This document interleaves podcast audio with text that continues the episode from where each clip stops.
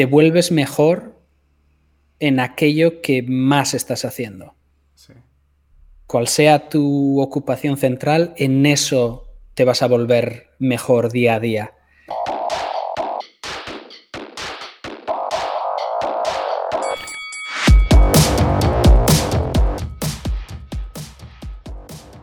Hola, bienvenidos a una edición más del Cotorreo Creativo. Soy su amigo el Mestizo Enmascarado, tomando la batuta del buen Humberto Cervera, arroba GameBrains, a quien pueden seguir leyendo en gogocatrina.com. Como cada vez en el Cotorreo Creativo, vamos a estar platicando con un profesional de las industrias creativas. En este caso, además, un gran amigo mío. Estaremos platicando con Degas Telumendi, diseñador de criaturas y personajes. Ella ha trabajado en proyectos con Paramount, Netflix, proyectos independientes, ya nos platicará él.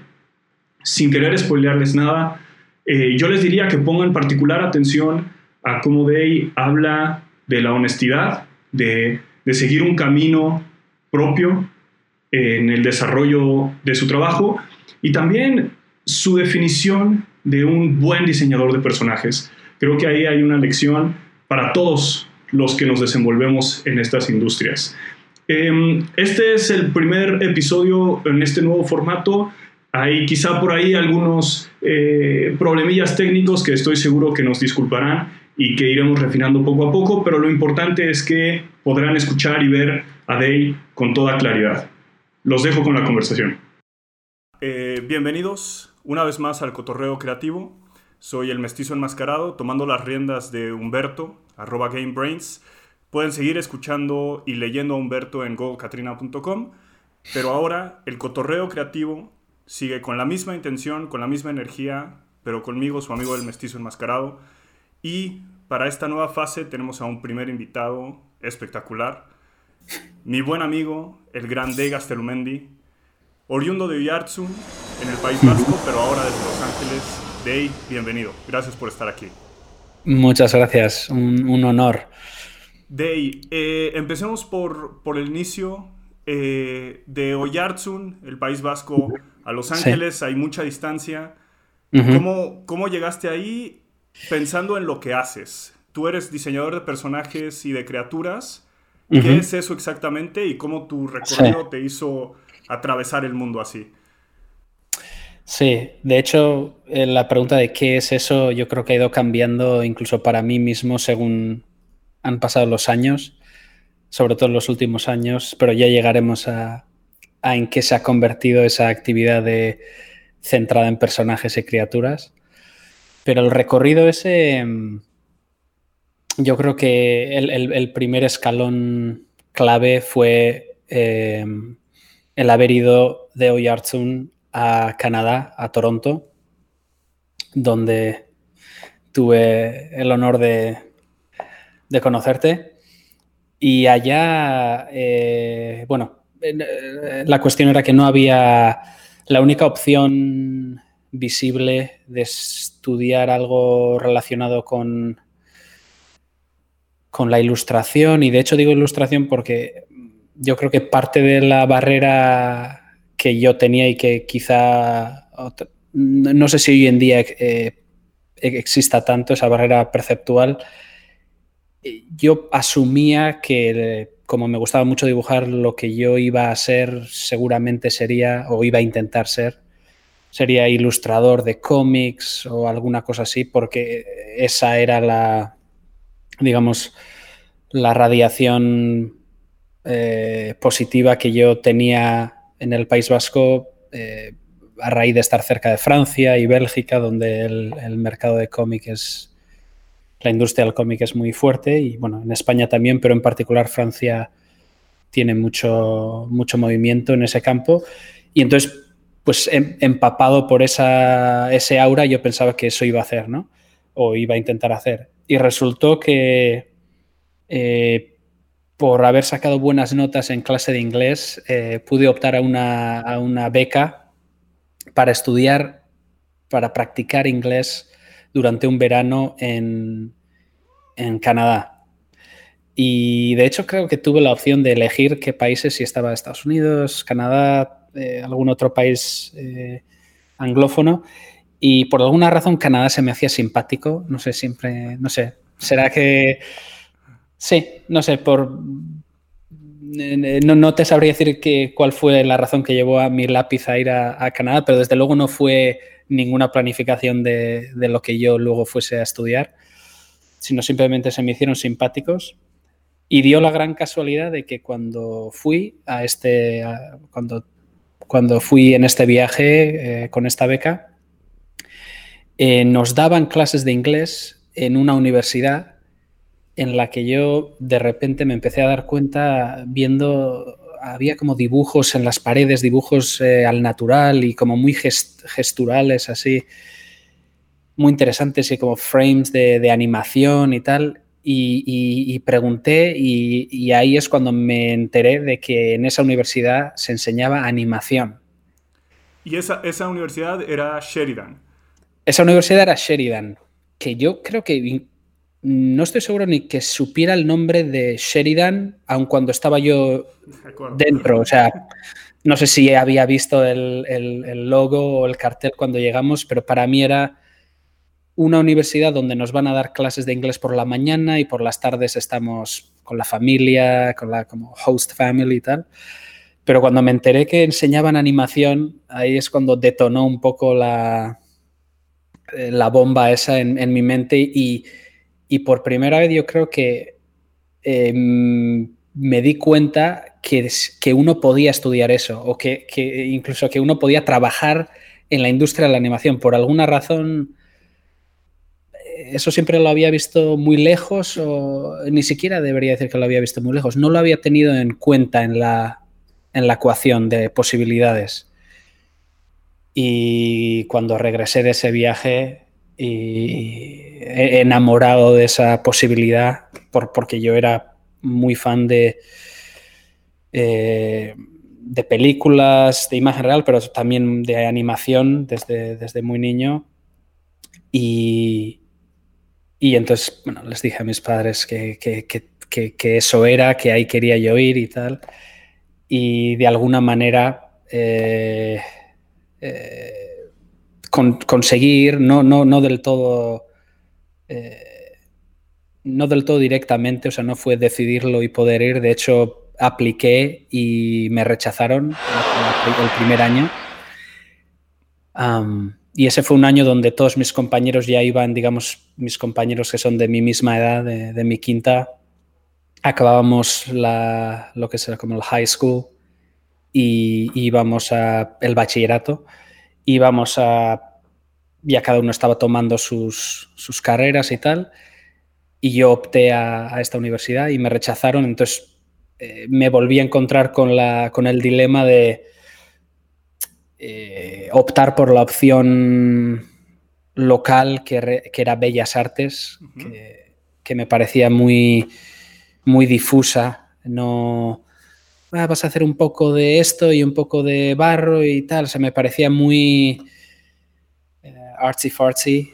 Eh, sí, así como muy. Mm, no lo suficientemente práctica, ¿no? Me parece que no linkaba el diente a. No veía la conexión con, con aquellas. con los posibles. con la posible actividad profesional que yo esperaba tener algún día, ¿no? Pero tus opciones eran de todos modos siempre en términos de algo creativo, de algo eh, artístico, digamos. Sí, sí, yo creo que eso mm, mm, eh, sería difícil de ignorar para mí porque, o sea, durante toda mi, mi niñez y, creciendo en...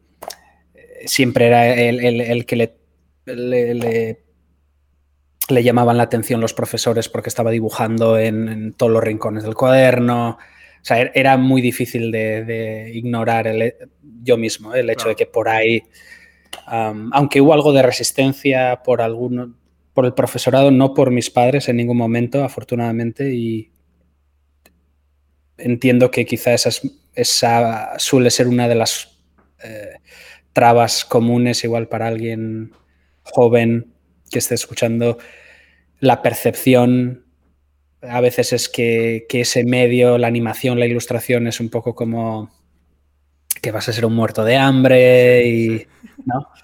No, afortunadamente no fue el caso, quizá porque ah, mis, mis padres ambos habían, de, una manera u otra, habían sido artísticos. Mi padre pintó, pintaba, em, aunque luego no pudo perseguir eso como, como su, su empleo central, digamos, o su actividad central. Y mi madre siempre había dibujado y yo siempre desde pequeño había estado maravillado de lo bien que dibujaba mi madre. Eh, entonces, por ellos nunca hubo eh, ninguna traba. la actitud siempre fue lo que sea que vayas a hacer, eh, a por ello y, siempre me, apoyaron. Pero la traba igual era más ambiental, de, que, como tú has dicho, lo, que, digamos, la única posibilidad que se le parecía que estaba disponible era esa de Bellas Artes y, poco más.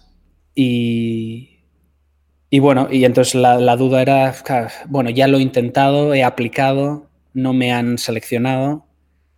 Eh, estoy a tiempo de, intentar tomar el camino, digamos, el camino común o el, directo, el que se, se abría enfrente de mí de manera un poco el que tenía menos fricción, vamos. Si yo me dejaba ir por la inercia, ahí es donde iba a acabar.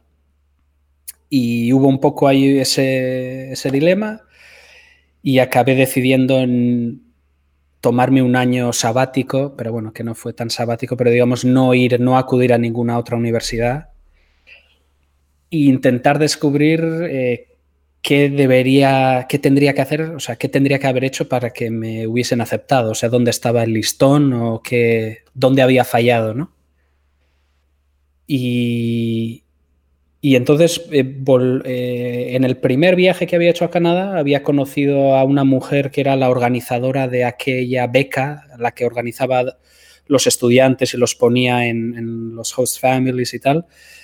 Y había entablado una amistad con esa mujer y, y entonces le pregunté si sería posible que yo volviese a ir, o sea, que me obviamente en, esta vez tendría que pagarme un billete de avión para ir allí y le pregunté si me podía alojar con ella simplemente para volver a ir a la universidad y, y, preguntar, ¿no? Intentar hablar con alguien y que me dijeran dónde había fallado aquel, aquella aplicación, ¿no? Ahora que lo digo, me parece un poco como de, la prehistoria, ¿no? Porque hoy en día, seguramente por email consigues el email de un, Skype y tienes tu respuesta, ¿no? Y tengo mi respuesta, ¿no?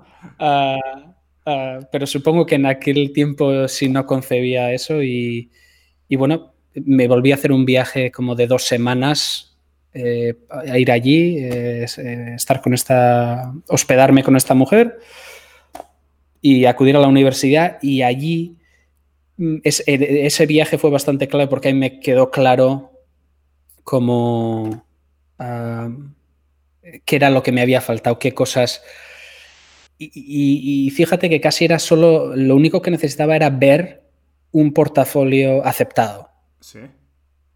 Eh, no necesitaban explicarme mucho más. Con, haber, con, con, yo haber, con yo ver un portafolio que sí había sido aceptado, era bastante obvio dónde estaba el listón y eh, cosas que son igual más intrínsecas a la industria de la animación, como dibujo eh, más volumétrico, eh, más de construcción del cuerpo, menos igual de, ilustración de cómic como de Marvel o así, donde no quiero decir que sea formulaico, pero sí suele ser a veces igual menos construcción y más el entintado, ¿no? Y como persigue otras cosas, ¿no? y, yo creo que tenía no tenía el punto de mira, no sabía muy bien dónde tenía que poner el punto de mira. Entonces, habiendo ido allí, se me aclaró y pasé el resto de ese año practicando, tomando clases de, dibujo al natural, que, es, que era algo que, me recomendaron practicar. Y a quien se esté planteando eh, una, una carrera en animación, unos estudios en animación, eso es una de las cosas más recomendables Dibujo al natural me refiero con un modelo eh, que afortunadamente en la ciudad más cercana a mi pueblo, que es eh, Donostia, San Sebastián, había una asociación de artistas donde los miércoles a la noche había un modelo durante una hora o así. Eh, y allá fui y bueno, y al cabo de ese año, eh, con el nuevo portafolio, volví a aplicar y esa vez sí, sí sonó la campana. Lo conseguí. Y ese fue realmente la historia eh, para llegar a, Los Ángeles. Yo creo que nos vamos a ir por varios capítulos, pero quizá la explicación al, salto del charco, ¿no? Como le decimos, eh, fue ahí. Eh, ese fue el primer salto del, del, charco y a partir de ahí, pues estudié la carrera allí, volví, fui, pero ya digamos que ese eh, ese puente ya se había formado, ya no se sentía tan lejos y a partir de ahí mi, carrera fue eh, haciendo un poco de ping-pong a veces, para adelante y para atrás, eh, pero, yo creo que ese fue el momento clave para, para, explicar la, gran distancia ¿no? de, de Oyartsun acá. Claro, de acuerdo. Y pero animación no es diseño de personajes. Eh, mm. estudiaste animación, fueron tres o cuatro años, eh, presentaste un, proyecto final de animación eh, que, fue muy bien recibido. Earth and Munch, ¿no? Este, si, me acuerdo bien. era Earth, porque era un juego de palabras un poco malo. Era Earth and Munch. que era como, Earth and Moon, como la Tierra y la Luna. Pero personificados eh, y entonces la Tierra era Earth y la Luna era Munch, que era... Eh, eh, la, Tierra era un tipo, un tipo cascarrabias que estaba como todo sucio y era un poco de comentario también, un poco sobre la civilización y ¿no? cómo, cómo, estamos tratando al planeta, pero el tipo era un cascarrabias y tenía un perro bastante feo, que era así como un, sí, como un pug de estos, así, con los ojos medio salientes. Y ese, sí, sí, tienes razón, ese fue, ese fue mi proyecto de fin de carrera. y en aquel entonces yo pensaba que, que, yo iba a ser animador. O sea, en mi mente... y esa es quizá una de las lecciones que, que, que yo me, no, es que me la repita a mí mismo, pero cuando miro atrás eh, veo que ese fue una gran, un gran momento de, inflexión que ocurrió algo más tarde, que fue darme cuenta de que yo me había contagiado durante los años de, Sheridan, donde se estudiaba la carrera era eh, una licenciatura en animación. Y dentro de la licenciatura, digamos que los departamentos que conforman una producción de una película de animación, ¿no? que está también character design, está storyboard y layout y animación misma, se trataban como asignaturas, como los subjects, eh, con un énfasis mayor en animación, pero bueno, sí tocábamos eh, todas esas facetas, ¿no? Pero al ser una carrera de animación, había en el ambiente, eh, y esto solo me di cuenta al año de haberme graduado, que durante esos cuatro años en el ambiente había la percepción de que si uno iba a triunfar, si uno lo iba a hacer bien, si uno iba a aprovechar el estar ahí haciendo esa carrera, uno iba a ser animador en Pixar. esa era, Estaba como un unspoken, ¿no? una regla así que nadie, había, nadie la había dicho, no estaba escrita en ningún lugar, pero se respiraba. Y yo me contagié de, eso y yo pensé, esa es, voy a ser animador. Y entonces le, me esforcé en eso. El énfasis de mi proyecto de fin de carrera fue en animación. Sí. Y quizá la lección, luego ahora en retrospectiva, la lección que yo tomo es que cuidado con lo que deseas, ¿no? Porque es probable que lo consigas. Entonces, más vale que aquello que deseas sea lo que realmente deseas. Sí. Ah, y, lo que ocurrió fue un poco eso, no, no, no en el sentido literal de, conseguir un puesto en, Pixar, aunque sí conseguí entrevistarme para un puesto en... En aquel entonces Pixar tenía un estudio en Vancouver y yo y otro compañero de la carrera por nuestras películas, por nuestros short films que tenían un énfasis muy fuerte en la animación de personajes eh, y tuvieron buena recepción. Nos pudimos entrevistar y, eh, consiguió él la posición. Merecida, no hay, no hay rencor, no hay dolor. No hay rencor, no hay. No. Pero yo también conseguí otro trabajo en un estudio de Toronto como animador. Eh, eh, y no fue sino al cabo de, de ese trabajo lo conseguiría como en octubre, yo me gradué en mayo, volví en verano y después del verano conseguí este trabajo y estuve como nueve meses o así en este estudio, en una producción. Y al cabo de ese tiempo, según se me acababa el contrato, es cuando, y no uh, mira, ahora, fíjate, no he pensado en esto en mogollón de años, pero me está viniendo el momento, ¿cuál fue el momento donde hizo click ese realization? Y fue, eh, ya según se acababa la producción, no sé cómo estuve tomando el, Tú conoces en Toronto cómo están los, los tranvías, estos rojos.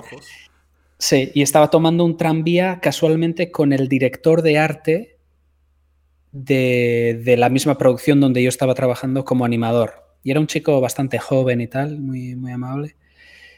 Y hablando con él, de alguna manera él me estuvo preguntando, bueno, ¿y qué te gusta hacer aparte de animación y tal? Y, y a mí me salió decir, no, que me gusta mucho dibujar personajes y criaturas y tal. Y que, bueno, que igual que lo estaba haciendo on the side, ¿no? Como por las noches o lo que sea, lo hacía. Y él dijo, oh, no, está, eh, está muy bien eso, pero date cuenta que te vuelves mejor en aquello que más estás haciendo. Cual sea tu ocupación central, en eso te vas a volver mejor día a día. Y eso fue un poco como se desmoronó ahí todo el castillete y dije, ¿qué estoy haciendo? ¿No? Si, si me estoy eh, confesando a mí mismo que animación no es lo que más, más me gusta, ¿por qué estoy haciendo animación? Bueno, y, y eso me llevó al cabo de un par de semanas cuando se acababa el contrato con esta, con esta empresa, con este estudio, eh, me llevó a no renovar.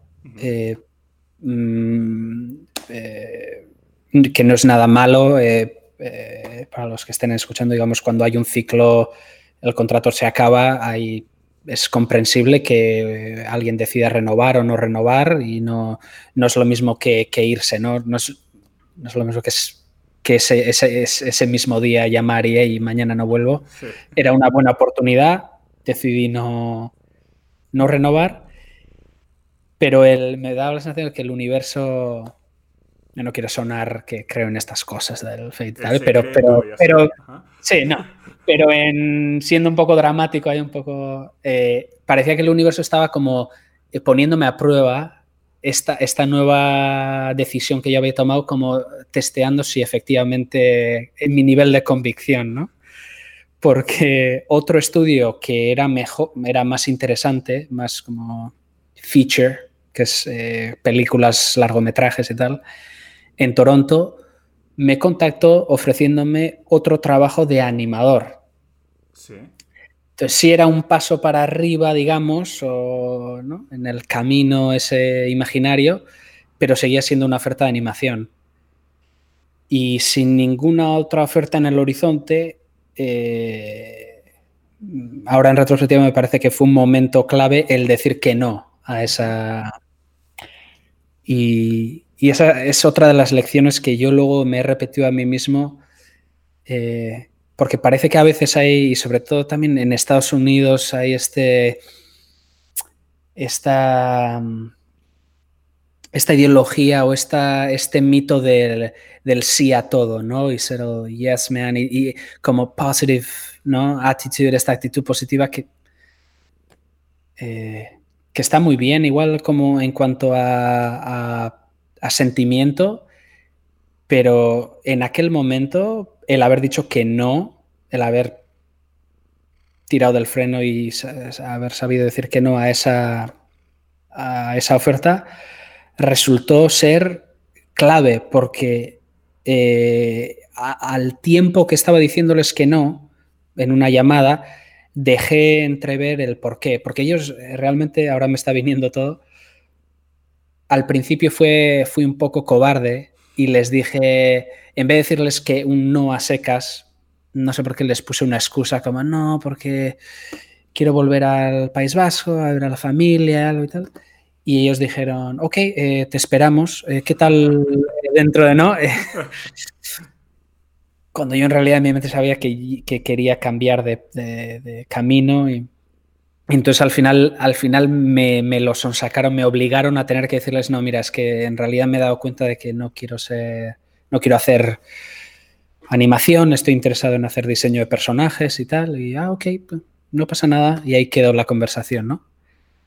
Pero al mes, ese mismo estudio me volvió a contactar eh, diciendo, hey, tenemos otro proyecto que nos ha salido, un proyecto así más como de desarrollo, como que no se sabía si iba a salir o no iba a salir, pero, eh, pero necesitamos, queremos eh, pruebas de diferente gente de diseño de personajes, ¿te, animarías? Y, eso obviamente no habría pasado si yo hubiese aceptado a primeras ese camino y, estuviera ya allí en plantilla animando. No me iban a venir a ofrecer esa posición. Entonces ahí fue, fue un poco clave ese, momento. Ahí fue el, el, cambio de carril que a veces es muy, muy difícil. Es como un tren, tú vas en el carril de eres un animador, eres un animador, y todo el mundo, los recruiters, la gente que contrata, los otros estudios, van al LinkedIn o lo que sea, miran y lo último que pone, este ha sido animador, es animador. Es animador. Es animador. Y, por eso fue muy clave ese cambio de de, raíles y a partir de ahí lo, último que ponía en mi, aunque solo fue, creo que fueron dos semanas y media, tres semanas de, trabajo, no, para nada un proyecto eh, grande. Eh, eh, ya el último, digamos, título o trabajo en el, en, el, timeline de, de LinkedIn era de diseñador de personajes ahí hay, hay, una, hay una cuestión de, tomar un riesgo, porque tener una oferta de trabajo en la mesa, en Toronto, donde hay una industria no menor ¿no? De, animación, es, importante. Tienes la oferta en la mesa, decir que no es un riesgo. Y, los riesgos han jugado parte de tu, de tu, carrera profesional finalmente en, otras ocasiones. ¿Cómo, ¿Cómo, pones en la balanza esta cuestión de le voy a llamar honestidad contigo mismo, no, no quiero ser animador, versus una oportunidad, quizá puedo dedicarme un poquito más a esto, ver oportunidades. ¿Cómo, cómo mides eso o, no lo mides y solo tomas la decisión?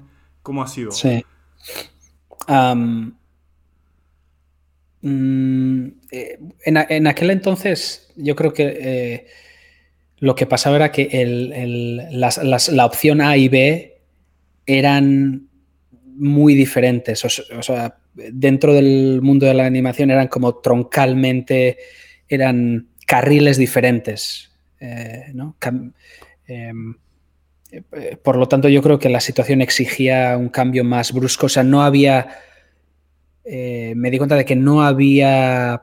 Por ejemplo, si uno es animador y quiere llegar a ser animador senior o lead animator o animador especializado en animación de criaturas, eh, sigues estando en, el mismo árbol, en la misma rama, ¿no? Entonces, quizá no tienes que tomar una decisión drástica y, haber aceptado ese trabajo, aunque no era, aunque no hubiese sido, digamos, de animación de criaturas, habría estado todavía en el, en el camino, ¿no?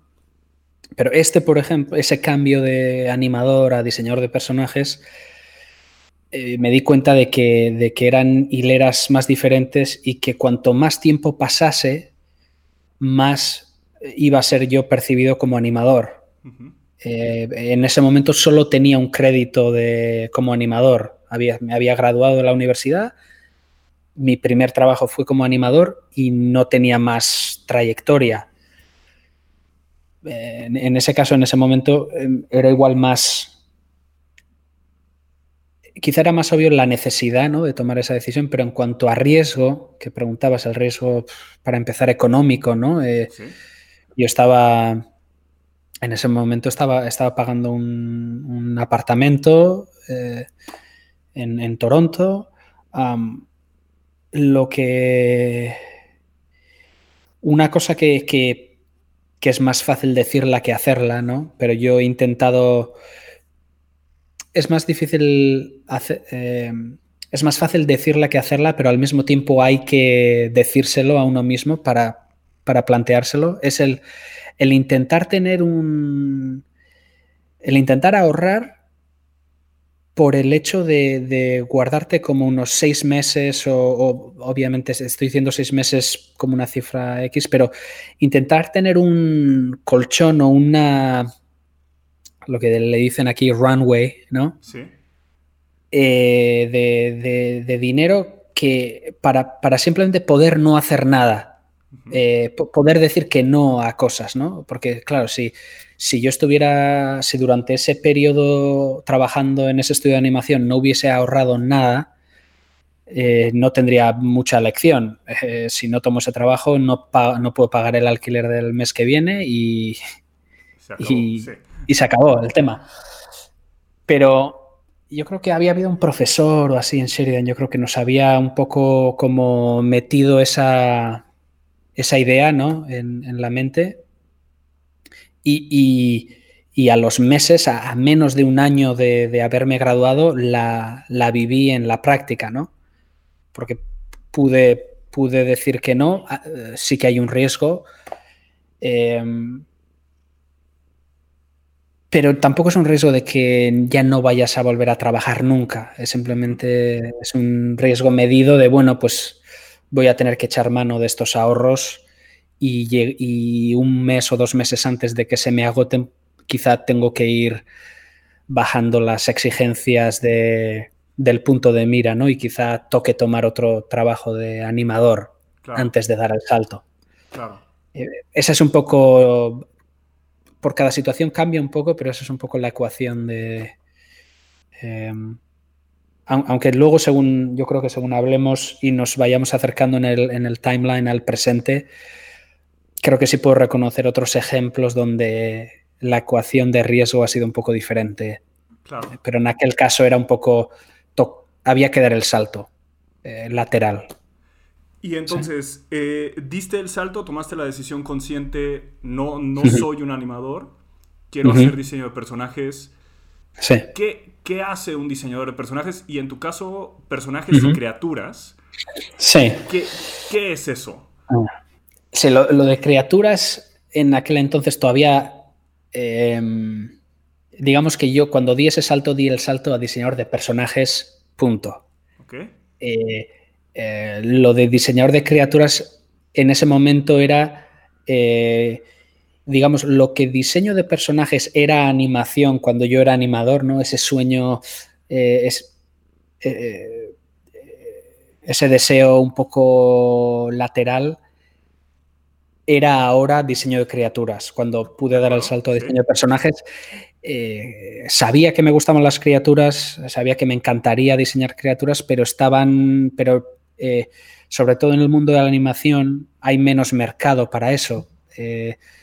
Eh, hay más cosas para, niños, para una audiencia más joven, hay más cosas que son como cute y adorables.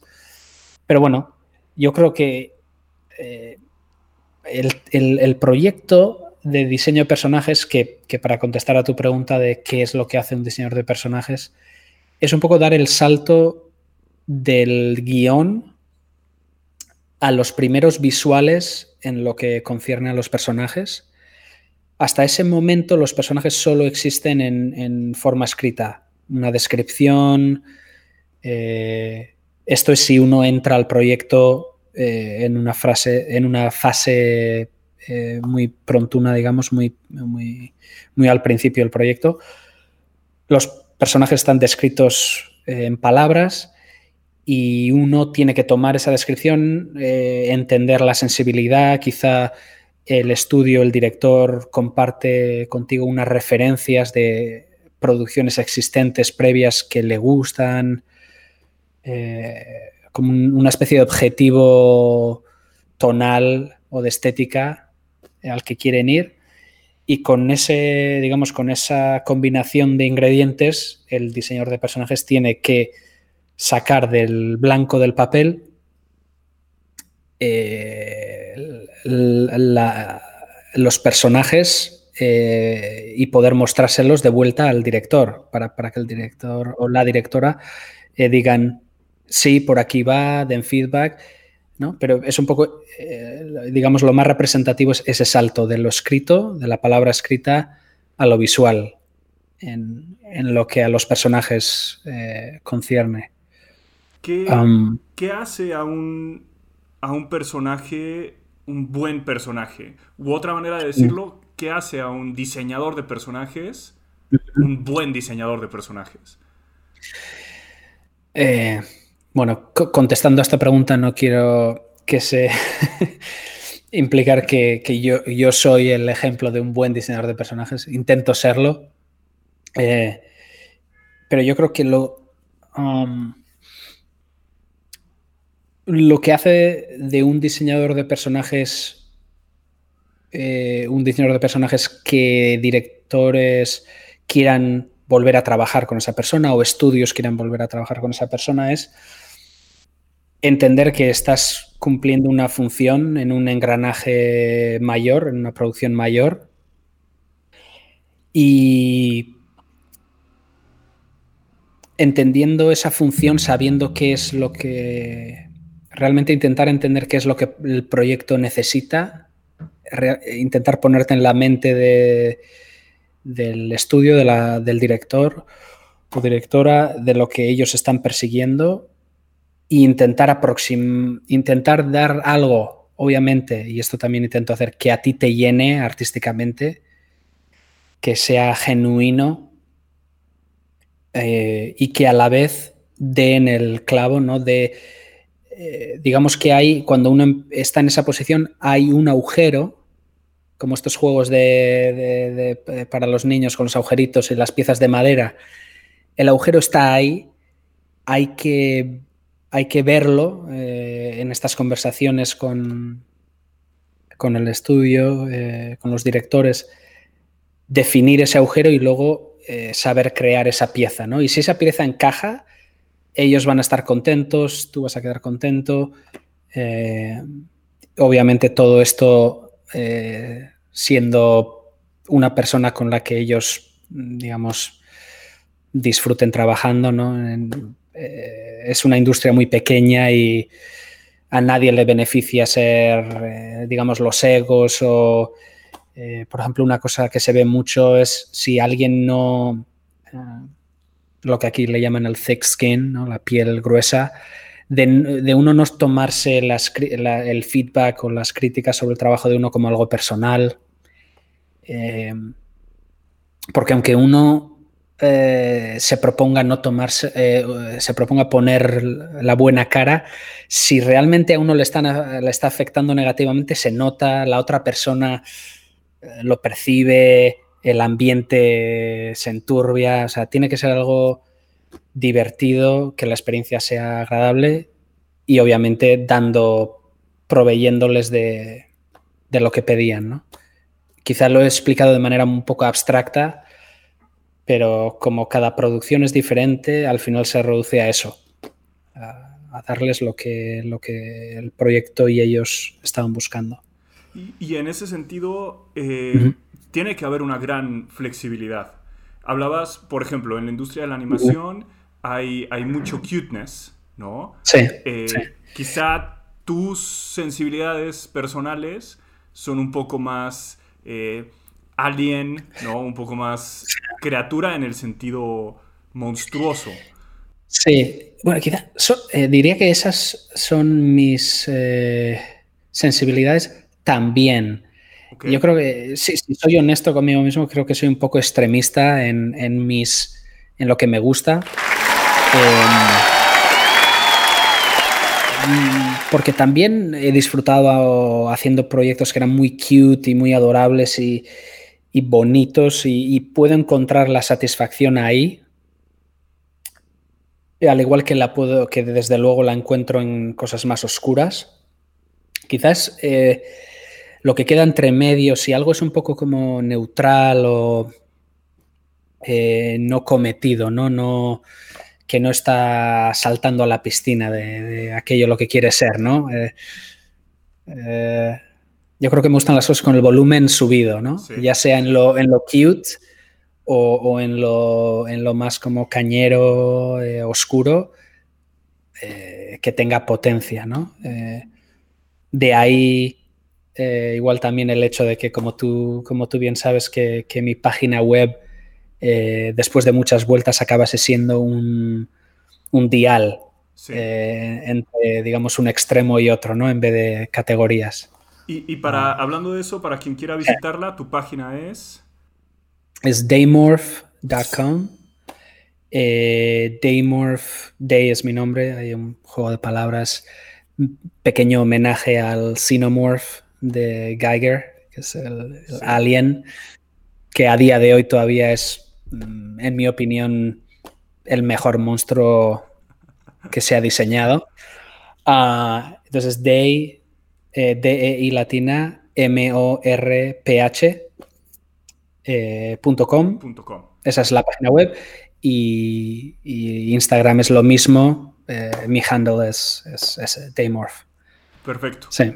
Y, volviendo un poco a, la cronología, hagamos un, flash forward, hagamos un salto adelante y eh, háblanos un poco de, Carlos Baena, de, tu relación de trabajo con Carlos.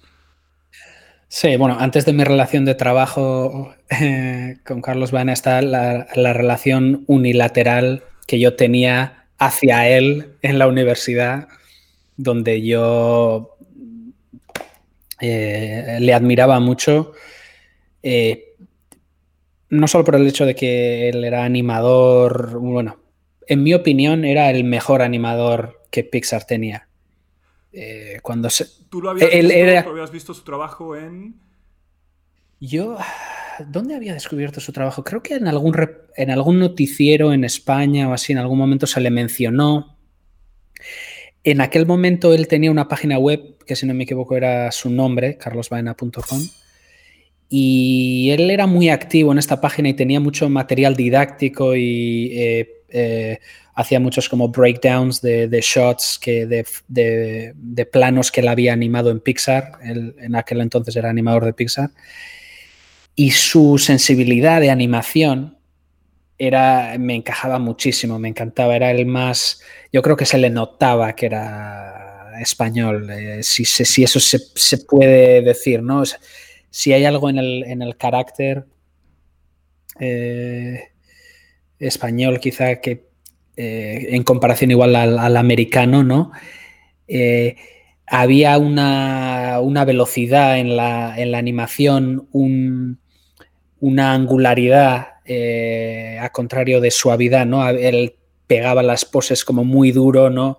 Y tenía unas poses muy graciosas, unas expresiones muy expresivas, ¿no? Usando, eh, no sé, conectaba mucho, ¿no? Y entonces, para mí él era por eso y por el hecho de que yo aspiraba a grandes rasgos a, intentar poder eh, completar eh, el, digamos, la proeza que yo veía que él había conseguido, ¿no? El haber, si no me equivoco, haber nacido en las Islas Canarias, eh, y haber crecido en Madrid y de alguna manera haber hecho esa, ese, digamos, esa, esa odisea y, o esa, ese journey y haber llegado a, donde estaba, ¿no? Entonces, era referente artístico, pero también profesional o vital.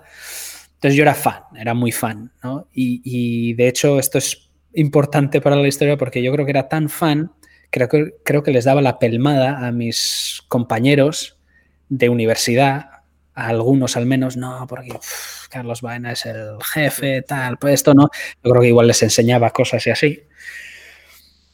Tanto que eh, años después, bueno, no muchos años después, pero eh, un año y medio después de yo graduarme, uno de estos compañeros de universidad a quienes yo en algún momento les había dado la brasa suficientemente para que se acordasen de cuánto me gustaba a mí Carlos Baena, uno de estos compañeros me escribió un mensaje diciendo que, eh, diciéndome, oye, no sé si habrás visto en la página de Carlos Baena que está buscando un diseñador de criaturas.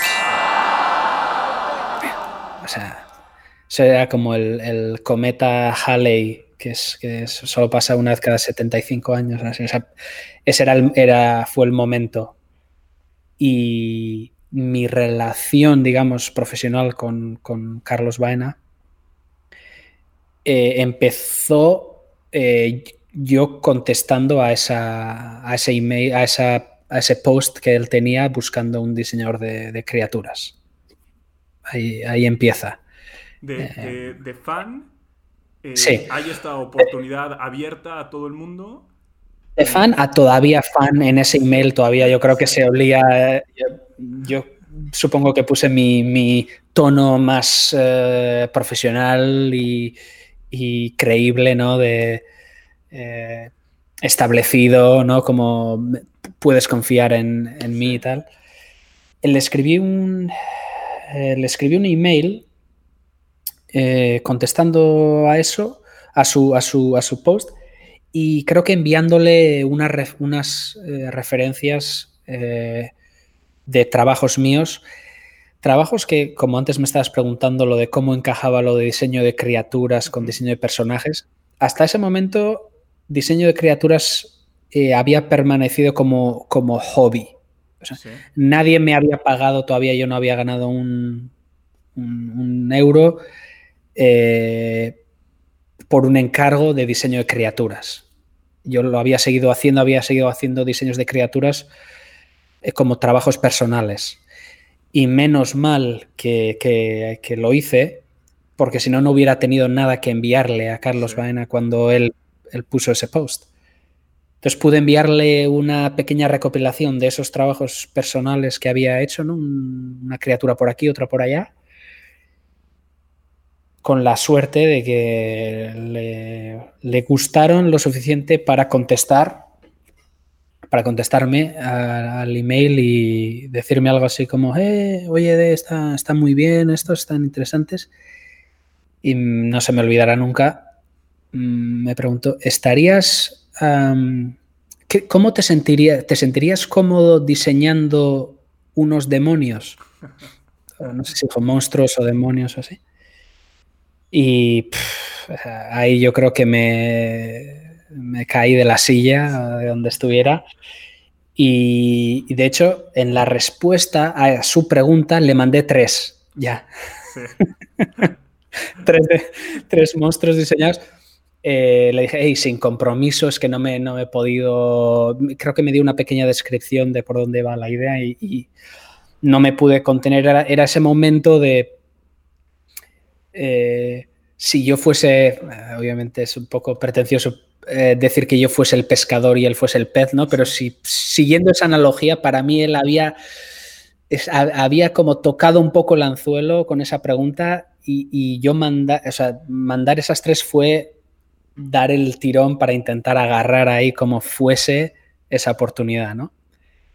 Y gustaron esos tres a posteriori luego he hablado con Carlos y alguna vez me ha contado que cuando recibió esos tres se, los, mostró a su productora, Sasha, y, resulta, luego yo eh, me enteré hablando con él de que ellos ya llevaban mucho tiempo con dificultades para encontrar un diseño de criaturas que les encajase porque eh, mucho de lo que estaban haciendo era demasiado cartoony, era demasiado cute, que era precisamente lo que había mantenido a mis criaturas fuera del mercado, digamos. Pero afortunadamente él estaba buscando algo cañero, algo oscuro y, y mi sensibilidad encajó. Encajó y ahí es. ¿Qué, proyecto, ¿Qué proyecto fue ese?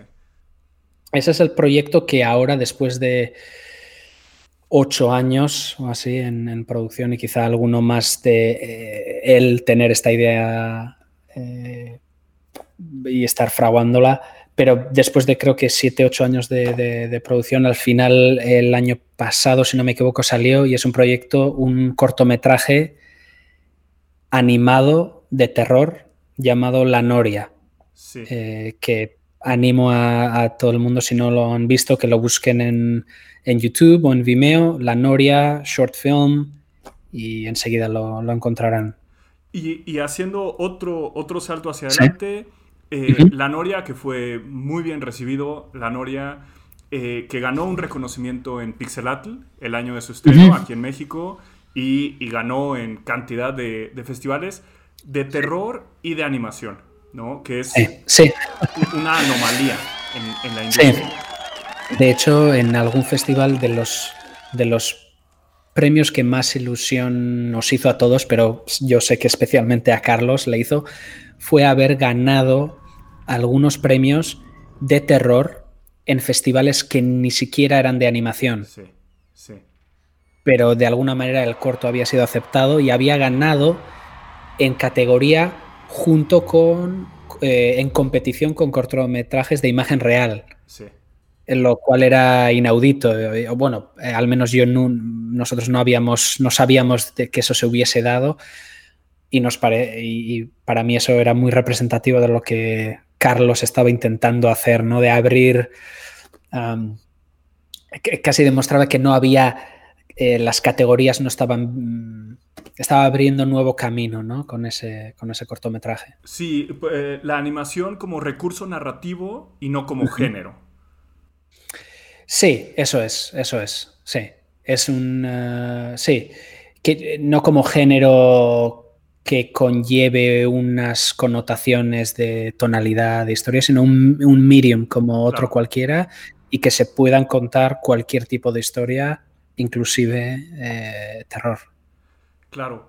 Y eh, tomando la Noria como ejemplo, pero hay muchos más, como diseñador de personajes intervienes bastante temprano en la producción. Normalmente, sí, sí. Este eh, ejemplo de la Noria, que es un, que es un Passion Project que, Carlos produjo por sí mismo con, medios un poco limitados, duró ocho años. Sí. Pero aún los proyectos comerciales, eh, la duración es enorme. Sí, eh, normalmente tres años es, común. no es raro que duren más, cuatro o cinco, si cuentas todo el tiempo de, de preproducción. Sí, no es inaudito. Eh, en producciones de, en largometrajes que, duren tanto, sí. Hay, hay, un ejemplo en particular de, los proyectos en los, que este, en los que has trabajado que para mí resuena mucho en términos de esta distancia, que no solo es temporal, que también cosas suceden durante esos cuatro años de, producción, eh, que es el ejemplo de Wonder Park, eh, donde, si no me equivoco, también fue con, con Carlos. Sí, sí, en un inicio sí. Eh, um, post eh, mi trabajo, no, mm, para entonces no se había completado el trabajo en la Noria, pero digamos que, quizá el, hueso de, mi implicación había pasado, seguía en producción y yo seguía ayudando, pero bueno, obviamente Carlos, Carlos que había dejado Pixar para, dedicarse en pleno a, este cortometraje. Llegó un momento en el que obviamente tuvo, tuvo que tomar otras, eh, otros, otras oportunidades para poder seguir llevando ese financiar ese proyecto. Y uno de esos fue una oportunidad de dirigir en Paramount, un proyecto para el cual eh, me, invitó a, me pidió a ver si me, uniría, ¿no? Eh, porque para entonces habíamos generado una dinámica muy buena y trabajamos muy bien juntos. Y em, empecé, de hecho, ese fue el proyecto que a mí me posibilitó, eh, fue en el momento en el que yo me mudé de, Canadá de vuelta al País Vasco cosa que ya me apetecía, pero eh, yo me sentía un poco atado a, allá. Eh, y el hecho de que me saliera esta oportunidad con Paramount, que se encuentra en Los Ángeles, suponía que yo ya estaba inmediatamente, iba a estar trabajando a distancia desde Canadá. Luego, en mi mente era como, bueno, pues entonces, ¿qué importa dónde ¿no? esté yo a distancia? Eh, ¿Cuántos mil, unos miles de kilómetros más no van a hacer? No cambia nada. no cambia nada. Y así em, comenzamos y fue un proyecto que sí, que tuvo muchas, muchos altibajos, muchas idas y venidas.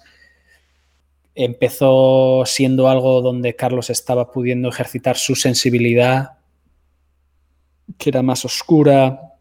Era un proyecto que él lo estaba haciendo mucho más como em, el viaje de Chihiro. Eh, como una de las referencias, ¿no? Está eh, había magia ¿no? en, este, en, este, en este parque, que eh, para los que no sepan, la premisa de la película era, digamos, un parque de atracciones abandonado, era el, eje, eh, y, lo estábamos llevando por un, por un, por una vía un poco así oscura, a la vez que mágica.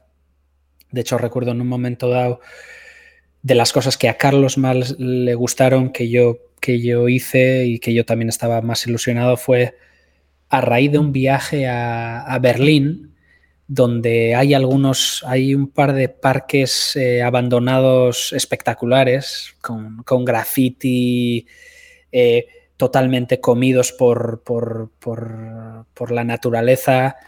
Eh, hicimos unos diseños un poco inspirados en eso y que, que a nosotros nos encantaron y, que fueron los que acabaron prácticamente eh, nuestra, nuestro involucramiento con el proyecto porque a, porque Paramount no llegó un momento que no eso no le, les parecía muy oscuro y tal. Y, como tú bien decías después de haber, eh, haber dejado nosotros o haber salido del proyecto Carlos siguió algo más que yo pero al final él también lo dejó. Y luego esa película tomó, bueno, eh, no sé si fueron tres directores más, pasaron por, por la máquina, por la picadora, y, salió lo que salió. que si te soy honesto, yo no, no la he visto todavía. Eh, mm, eh, y tengo compañeros, tengo amigos que trabajaron en ella y algo, cosas que ellos hicieron de, calidad se veían interesantes, pero de, tonalidad, eh, o sea, de tono, quiero decir, eh, era, eh, era algo que, era totalmente diferente. Y, de hecho, posteriormente he, he, podido volver a trabajar un poco con Paramount y la gente que estaba allí no se creía, porque era gente diferente, hay mucho movimiento de personal, de productores y tal, no se creía que los concepts que yo había hecho eh, eh, eh, fuesen efectivamente de esa película, De, lo, diferente que eran. ¿Y cómo? De hecho, dime, dime. no iba a decir simplemente que me he recordado que unas de esos si alguno tiene curiosidad de, ver ese contraste, si van a, tanto en mi Instagram, pero yo creo que más fácil de verlo en, en mi página web, hay un par de imágenes que son de ese periodo y las podrán ver porque creo que tengo el, como el, icono del cliente de Paramount, pero una es de un, de un mono y otra de un ratoncito, eh, eh, donde se ve el trabajo que nosotros estábamos haciendo, que era más tipo Rango, la película Rango. Rango, pero un poco más appealing, era la cosa. Y ahí podrán ver el contraste entre eso y, y, lo que acabó siendo la película. ¿no?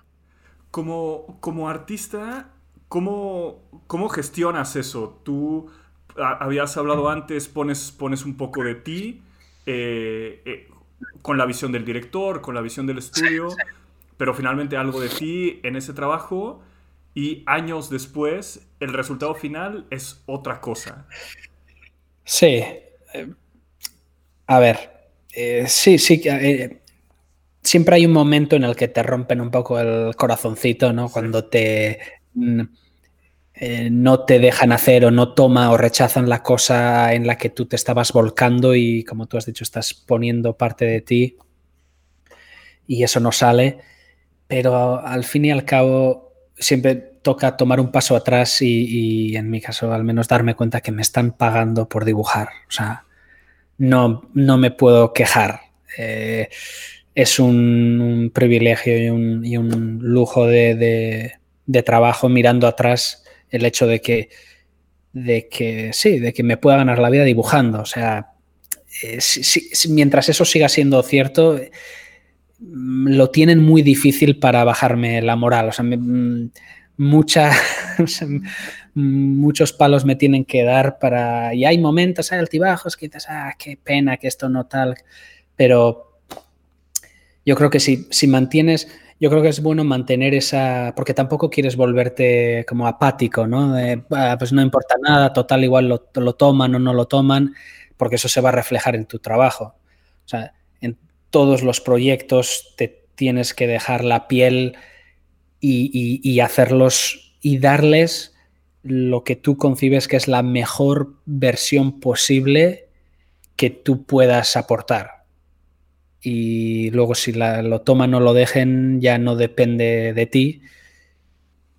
Y, es solo entonces cuando eh, en la recámara tienes la, el movimiento de si lo rechazan, pues te tomas ese paso atrás y dices, bueno, no pasa nada. He estado este periodo eh, ganándome la vida dibujando, no me puedo, no me puedo quejar, no me puedo deprimir por, eso, así que sí, eh, realmente la vida sigue, la vida sigue y, siempre hay más proyectos. y, si puedo volver a eh, mencionar la Noria, eh, yo creo que el haber sido parte de la Noria a mí me ha dado un balón de, oxígeno y de motivación seguramente para el resto de mi carrera, eh, en el sentido de que es posible. yo creo que sí, quizás si no hubiera habido ningún proyecto en el que yo pudiera haberme expresado como diseñador de personajes y de criaturas eh, a, digamos, a pleno rendimiento, ¿no? Como dando mi, máxima versión más genuina y más, Haberme volcado y haber visto eso plasmado. Quizás posible que, el nunca ver eh, esa versión honesta reflejada en pantalla pueda ir haciendo mella, pero el haber podido verlo materializado, aunque sea en ese proyecto, ¿no? Eh, en, su realmente de manera que yo no cambiaría nada. O sea, yo estoy encantado con ese proyecto. Eh, yo creo que con eso ya tengo para, para, el resto de mi carrera el saber que es posible y, el, el, intentar pelear por, por, dirigir mi carrera, poder hacer más cosas que se sientan así. ¿no? Claro. Y eh, volvamos, volvamos francamente a, la Noria, porque hubo, hubo trabajo en la Noria antes de Wonder Park y, la Noria continuó mucho tiempo después. Sí. Volvamos un poco eh, a la Noria, donde pudiste eh, expresarte, expresar tu sensibilidad, que empata mucho con la de Carlos, en los personajes, en las criaturas háblanos un poquito de tu proceso ahí. Eh, háblanos en particular, a mí me gustaría escucharte hablar de los ojos, tu proceso de mm. personajes alrededor de los ojos. Adelantándome un poquito, si me lo permites. No, no, no, está bien, está bien. De hecho, si, si, si tuviera que hacerlo, si tuviera que hablar de, de mi trabajo en la Noria de manera que se ajuste, digamos, a la cronología de, cómo fue. Debería decir que fue mi trabajo de criaturas y de personajes. O sea, debería invertir el orden porque en un principio, eh, para lo que yo, el email al que yo contesté o el post al que yo contesté era puramente eh, Carlos buscando un diseñador de criaturas. Y ese era el, el pitch original, era que yo iba a ayudarles a diseñar las criaturas.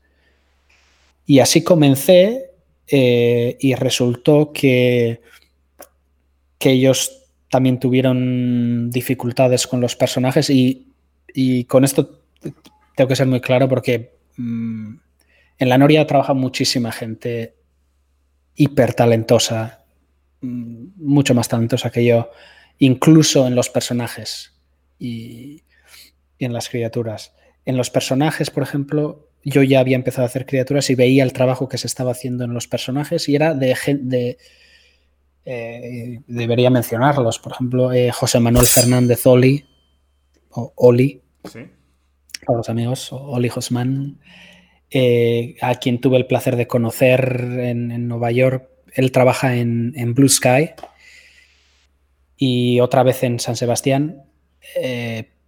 Oli es un fuera de serie. O sea, Oli es. Eh,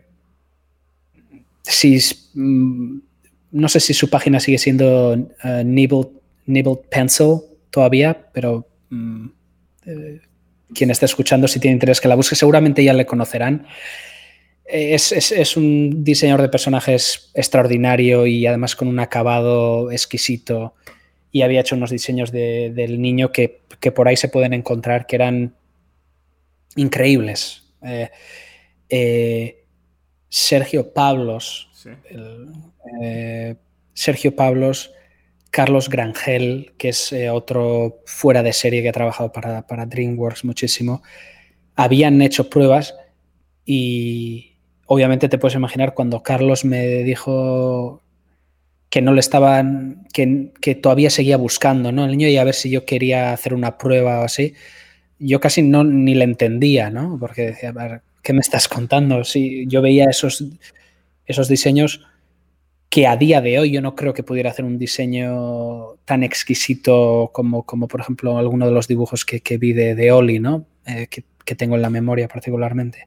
Entonces, casi ni le entendía, o sea, pero si tienes a estas eh, leyendas que te han hecho estos diseños, ¿para qué me estás pidiendo nada a mí, no?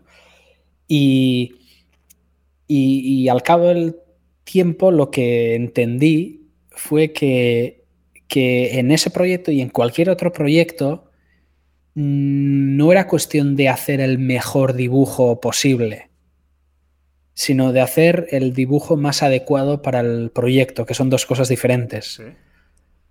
A, a, día de hoy mis, mis, dibujos que acabaron siendo el diseño del niño para el Noria no le llegan a las suelas de los zapatos a ninguno de los dibujos de, estas bestias del diseño. Eh, pero a Carlos, en relación a lo que él estaba buscando, eh, resultó que le daban más en. Eh, incluso el dibujo no siendo tan depurado y tal, que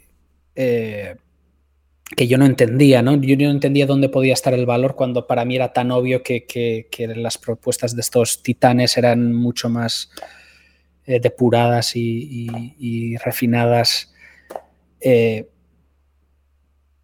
y resultó que la lección a aprender para mí fue que, aunque los dibujos igual se vienen un poco más eh, imperfectos o no tan, teniendo menos experiencia, hacían un clic concreto que a Carlos le funcionaba y luego ya pues con la sabiduría de, por ejemplo, el artista que modeló el niño, que es Juan Solís, que es quizá el mejor modelador que hay en la industria.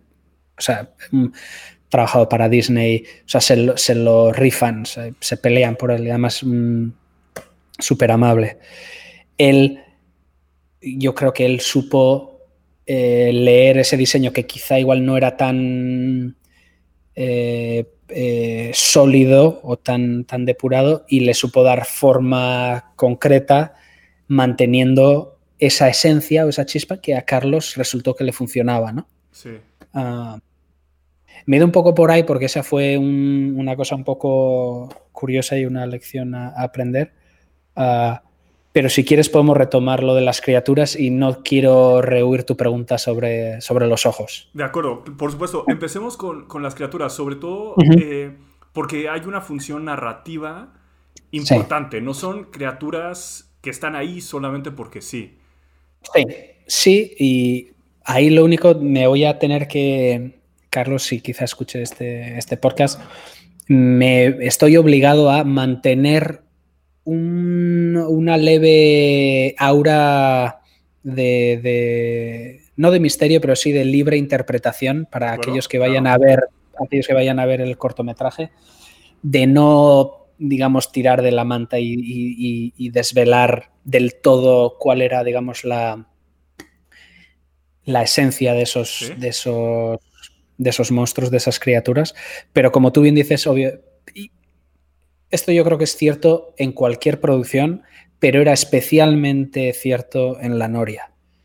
Eh, las criaturas en la Noria eran una parte eh, íntegra de, la narrativa, del, conflicto. Em, y, quienes vean el, corto, que desde luego les, animo a que lo hagan, eh, se, les, hará evidente y ahí ellos harán sus interpretaciones.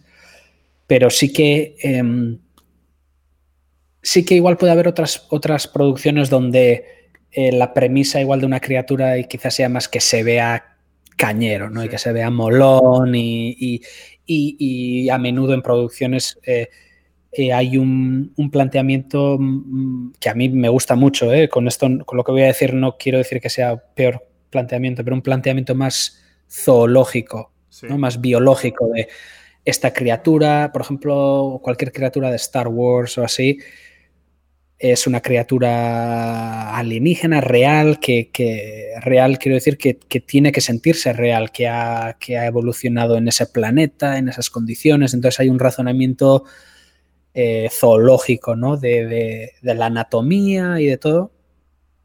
En este caso, eh, y sin entrar demasiado, sin desvelar demasiado, pero el razonamiento que fuese a dar forma a estas criaturas era diferente pero no dejaba de ser muy concreto y de mucho peso. Sí.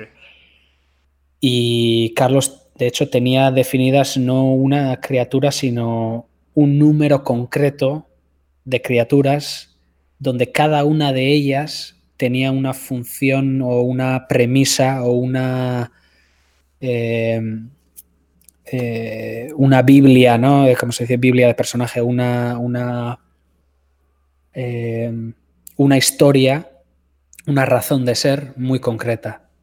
Eh, y tuvimos que tratarlas de una en una, de una a una y a la vez cohesivamente, claro, porque todas tienen una razón de ser única, pero a la vez también comparten una razón de ser global.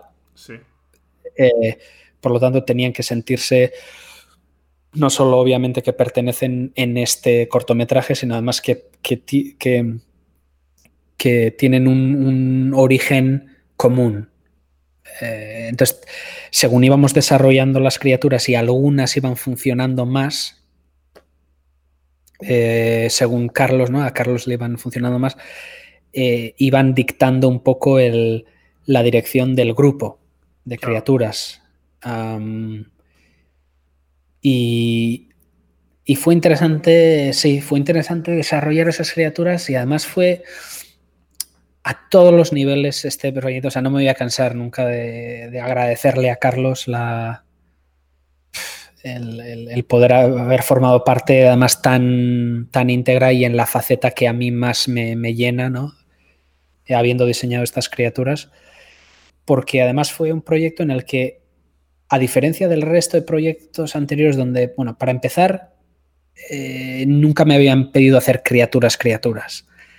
Habían metido como medio, había metido algo de, sabor de criatura, por ejemplo, en un proyecto que hice que era eh, el, Mago de Oz, una versión animada del Mago de Oz, que se canceló porque Disney de repente anunció que ellos estaban haciendo el suyo. Pero en esa versión, que era una versión animada para un estudio canadiense, pues por ejemplo con los, los, monos guardianes de, la bruja y tal, o con algún otro personaje, yo empezaba a inyectar un poco de lo que a mí me gustaba, ¿no? Pero la reacción en, esa, en esas situaciones siempre era de, eh, de pedirme que bajase, que, que, que, el, que no metiese tanto de eso y que les, le bajase el volumen, ¿no? Y en el caso de Carlos, de, la Noria, fue todo lo contrario. O sea, Carlos me pedía más. ¿no? más cañas, métele más, más oscuro, más... Y, yo, eh, eh, según me decía eso, yo me, estaba, me, me, daba cuenta de que yo mismo me estaba conteniendo un poco porque estaba acostumbrado a que, a que mis visiones más oscuras, más cañeras, quizá no fuesen a tener cabida ¿no? en animación. Pues casi Carlos me tuvo que eh, educar o sentarme ¿no? y, y, y, meterme en su. y animarme a, subirme a bordo de su locura, ¿no? Sí. Eh, bendita, bendita, locura. Eh, y, entonces, según íbamos haciendo eso, íbamos encontrando cada, personaje, cada criatura, eh, nos fuimos adentrando más y más. Hasta el punto que llegó un momento que, Carlos, que en aquel entonces estaba en San Francisco, yo todavía estaba en el, País Vasco, me, escribió ya una vez y me dijo, oye, bueno, de, muy bien las las criaturas van genial. Eh, algún día cuando, cuando acabemos esto tenemos que quedar, tomarnos una cerveza y ya ahí me cuentas qué te pasó a ti en la infancia. para me, traicionó. Por un lado me, pidió y luego hubo algo de silencio durante un periodo y, al final... No, pero lo decía de broma porque sí que le, sí que le funcionaron y realmente las criaturas que, a día de hoy están en el, cortometraje final e, eran, eran las, las, que se encontraban al final de esa búsqueda. En, lo más profundo, en lo más cañero, no, no nos contuvimos y, o, Carlos en ningún momento me pidió que me contuviese o que tirase del, freno en, en el tema de oscuridad, sino siempre me animó. Buenísimo. Mm, preguntabas tú de los ojos. Sí, eh, de los ojos de las criaturas en concreto. De los ojos de los personajes en concreto, porque yo me acuerdo mucho de ese niño y me acuerdo mucho de, ese, de ese mono del que hablaste para Wonder Park. Sí, sí. Sí, bueno, yo, yo creo que sí que he tenido siempre un poco de, no sé si de obsesión o un enfoque bastante fuerte en los ojos cuando, cuando, he diseñado cualquier personaje, ah, eh, siempre se oye ¿no? lo de que los ojos son, eh, ¿cómo, es la frase? de la, puerta del alma, la ventana, la ventana del alma. Yo creo que intuitivamente eh, uno siempre mira a los ojos a otras personas, a personajes también. los ojos, hay un magnetismo entre ojos que los ojos buscan ojos y siempre es allá es donde miras. Entonces yo creo que intuitivamente me di cuenta que si yo tenía una mirada, si la mirada funcionaba en el personaje y la mirada agarraba, no importaba tanto si el pie derecho estaba bien dibujado. Sí. Eh, podía estar un poco más, más suelto, más, más indefinido y, la, historia de la imagen funcionaba, ¿no? el mensaje, el tono de la imagen funcionaba. No te sé decir cuándo se originó esto, porque eh, eh, tan, tan lejos como yo recuerdo, siempre recuerdo haber empezado los dibujos radialmente partiendo de los ojos. Eh, quizá luego, según he aprendido un poco más de técnica y tal, igual eh, y con dibujo del natural y figuras, quizás sí hago un poco más de esbozo de, la pose y la cabeza muy ligeramente, pero enseguida la gravedad me vuelve a traer a los ojos y, me aseguro de que, de que los ojos funcionen y que em, estén haciendo, este, estén causando el impacto que yo quiero que, que, causen. Y muchas veces es simplemente que estén correctamente eh, ejerciendo eh, contacto visual, o sea, una mirada que se encuentra con la tuya. Porque en, imagen real, cuando alguien mira a cámara directamente, ya está resuelto, ya tienes... Cualquier otra persona es el efecto Mona Lisa, ¿no? Que se le dice la, eh, Mona Lisa, uno cuando camina alrededor de la, de la habitación parece que los ojos le estén siguiendo a uno, aunque es una imagen 2D. Y eso es simplemente eh, en fotografía se da cuando una persona realmente estaba mirando a la lente de la cámara. Luego, aunque uno mueva la foto, siempre se siente, parece que los ojos lo persiguen a uno, ¿no? Entonces, replicar eso en un dibujo, ¿no? Dar en el, dar en la diana de no, no, la pupila es más aquí, aquí. Donde, por ejemplo, importa la distancia, eh, la distancia percibida de, de cómo lo vaya a ver uno, a qué, distancia vaya a ver uno la imagen, para, para digamos que el, la convergencia de los dos ojos vaya a suceder en el punto adecuado donde uno cree que, ¿no? que se base a donde uno está poniendo la cámara hipotética, que no existe en ese dibujo, ¿no? Pero la cámara que hipotéticamente está tomando esa imagen de ese dibujo, el personaje para conseguir un contacto visual que se sienta a nivel visceral, ¿no? Sí. Porque mucha, es un poco binario. Eh, es muy diferente que esté, que el personaje esté mirando más o menos en mi dirección a que me esté mirando a los ojos. Directamente. Directamente. Entonces yo creo que eso ha sido algo que siempre he intentado hacer si, si la situación lo requería o si pero más a menudo que, que no, eh, siempre ha sido un mecanismo para, conseguir que la imagen tuviera un poco más de, punch.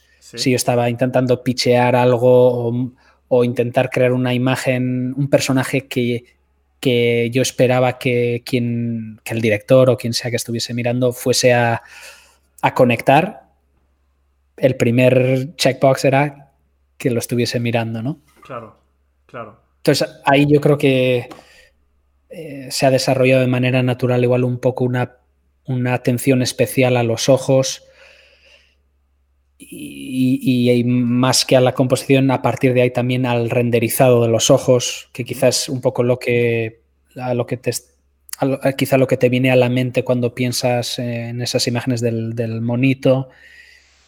Eh, que a veces también uno se puede pasar, ¿eh? yo creo que es posible que ha habido veces en imágenes que que quizá era demasiado detallado y tal.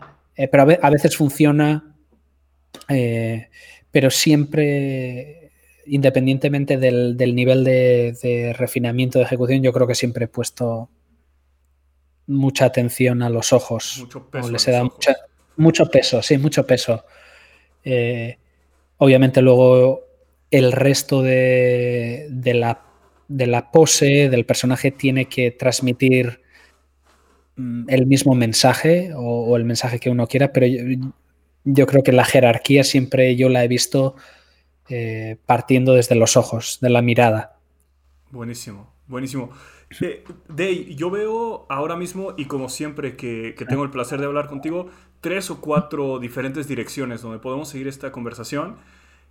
Lo que me parece, y lo voy a decir desde ahora para tomar una decisión hacia dónde vamos, es que probablemente necesitemos una segunda parte para continuar esta conversación. Ok, ok. Si, Yo si estás para estoy dispuesto. sí. Si estás para ello, voy a hacer otro brinco. Ok. Eh, pero ahora no será fast forward, sino un brinco lateral. Eh, Tú mandas. Por una vez en mi vida, este, lo, tomo. Eh, cada, cada vez en este nuevo formato que estamos probando en el cotorreo creativo, le preguntamos a nuestra comunidad en, en redes sociales, eh, que pueden seguirnos arroba gogo Katrina en todas partes, em, ¿qué les gustaría saber de nuestros invitados? Preguntas que tengan para, para nuestros invitados, en este caso para ti. Y hay una pregunta que, que creo que conecta con esta idea de, de los ojos, de, de cómo partes este trabajo radial. Eh, alguien en, redes sociales nos preguntaba qué elemento es el más difícil al momento de crear un personaje. Y creo que podemos tomar esto en términos conceptuales o, en términos eh, prácticos, técnicos, ¿no? Sí. Eh, como, como, lo quieras abordar, ¿cuál dirías tú que es el mayor reto?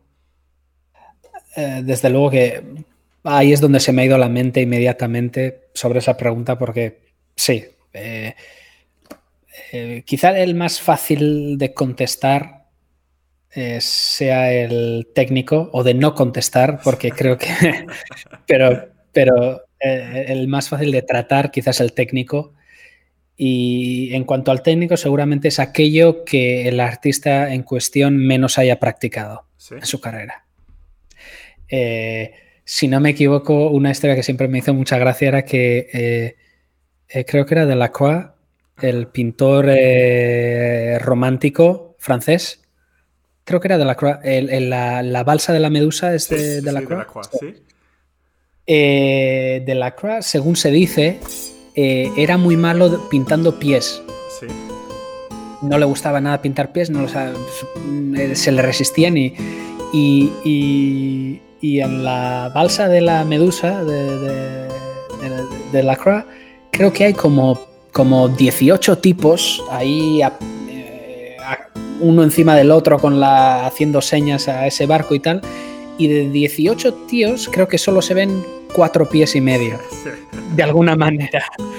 Eh, había puesto aquí un, barrilete tapa esto, unos están tapando lo otro, ¿no? Eh, entonces, sin más, es una anécdota sin más, pero creo que técnicamente siempre se dice que las manos son complicadas porque es un... Es, morfológicamente es, algo como con muchos elementos, ¿no? Eh, pero a la vez los pies también realmente, ya que hemos hablado de pies, los pies eh, siendo más sutiles también son complicados, pero al fin y al cabo yo creo que es aquello en lo que el artista haya puesto menos horas de, práctica, de dibujo, seguramente, seguramente esa respuesta es diferente para, cada artista. Si yo tuviera que contestar, eh, para mí,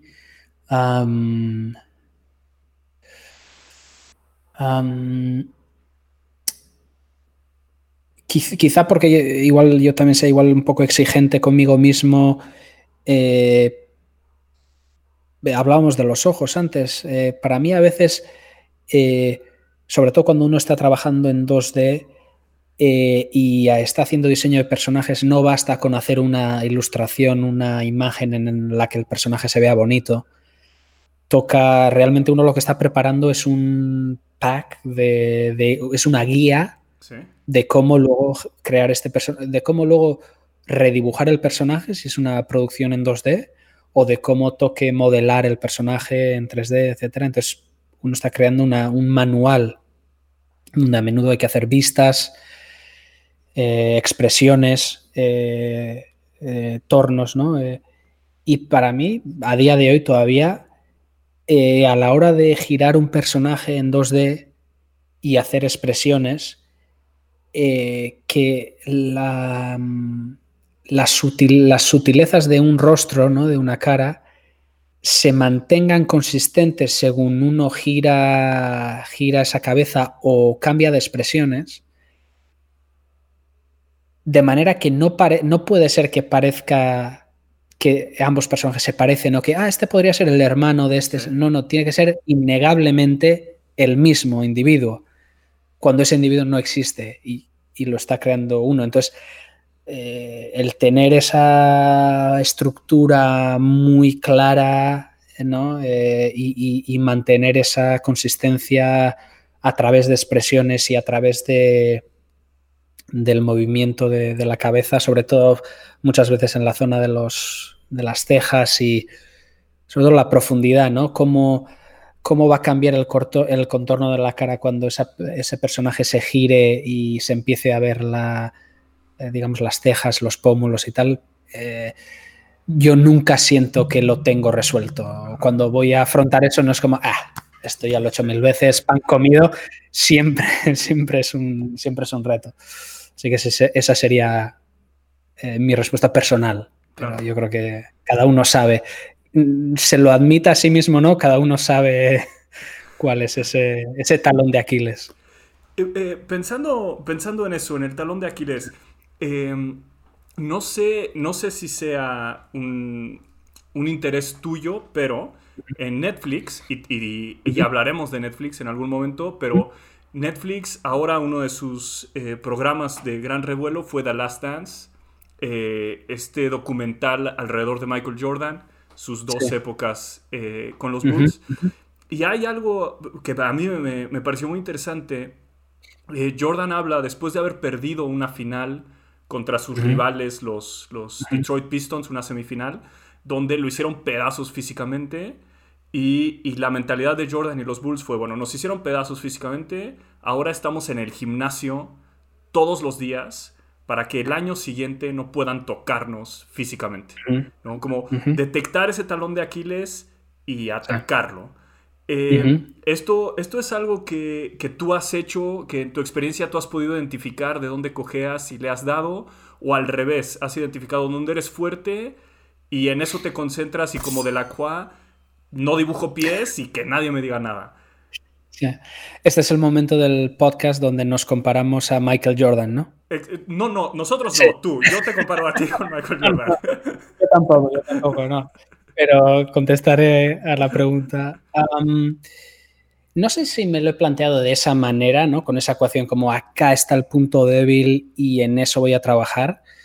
Eh, quizá me lo he planteado siempre de una manera un poco más global, porque nunca he pensado que otra, nunca he pensado que la faceta donde yo fuese más fuerte ya estaba. O sea, no es como Michael Jordan que está en los Bulls y yo que sé, está en, la cúspide del, deporte y quizá tenga un tal, eh, como equipo tuviese un talón de Aquiles que, mira, si, si, si, si mejoramos esto, ya, ya somos invencibles, ¿no?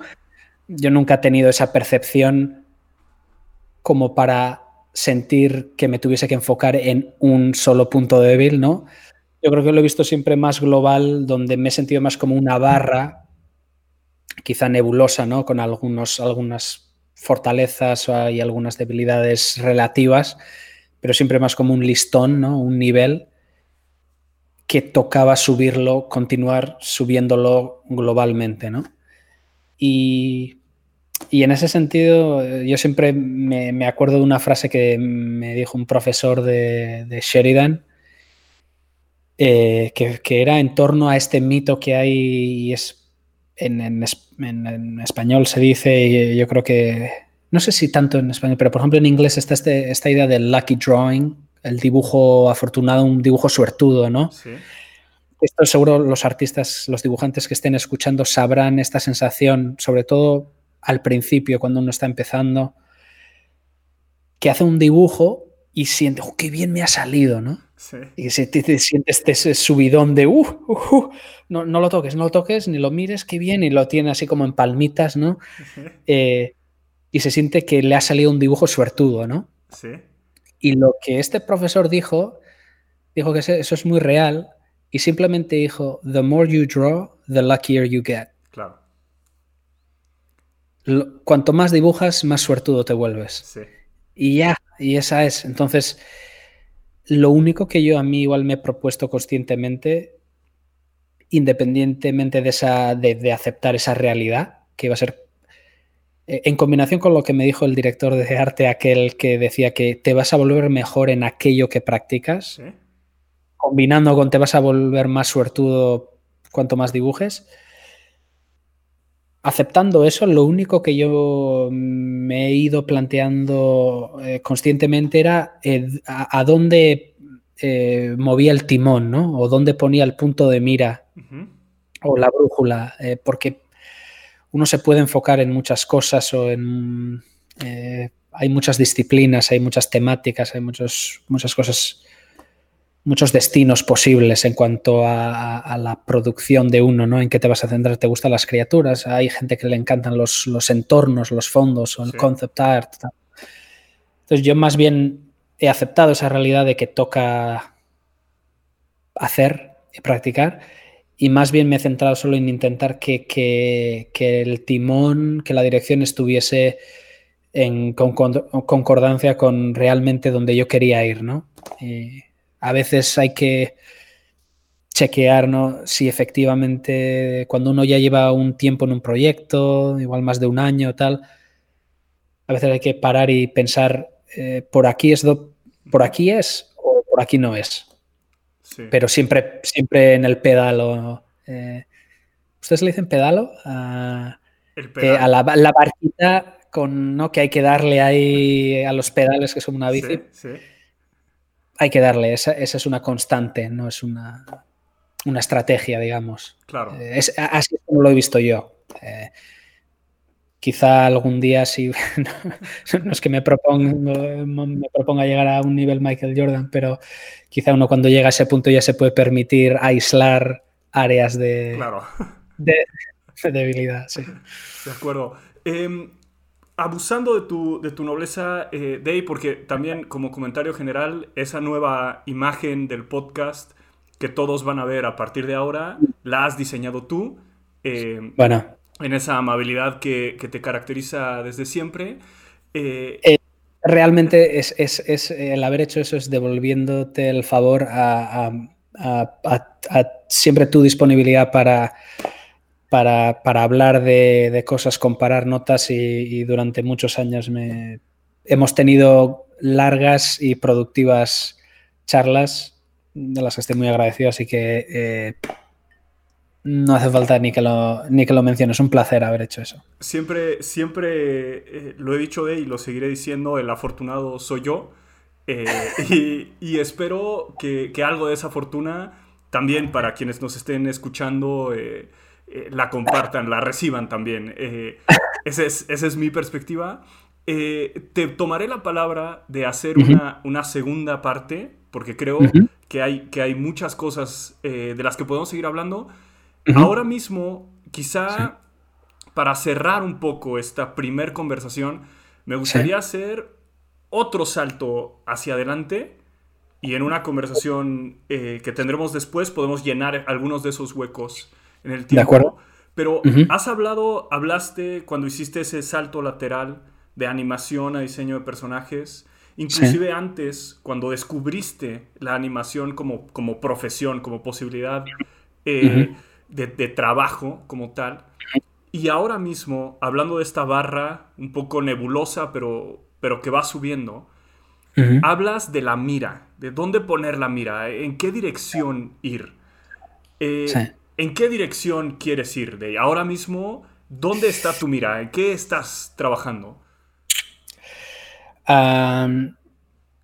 no. Sí, sí.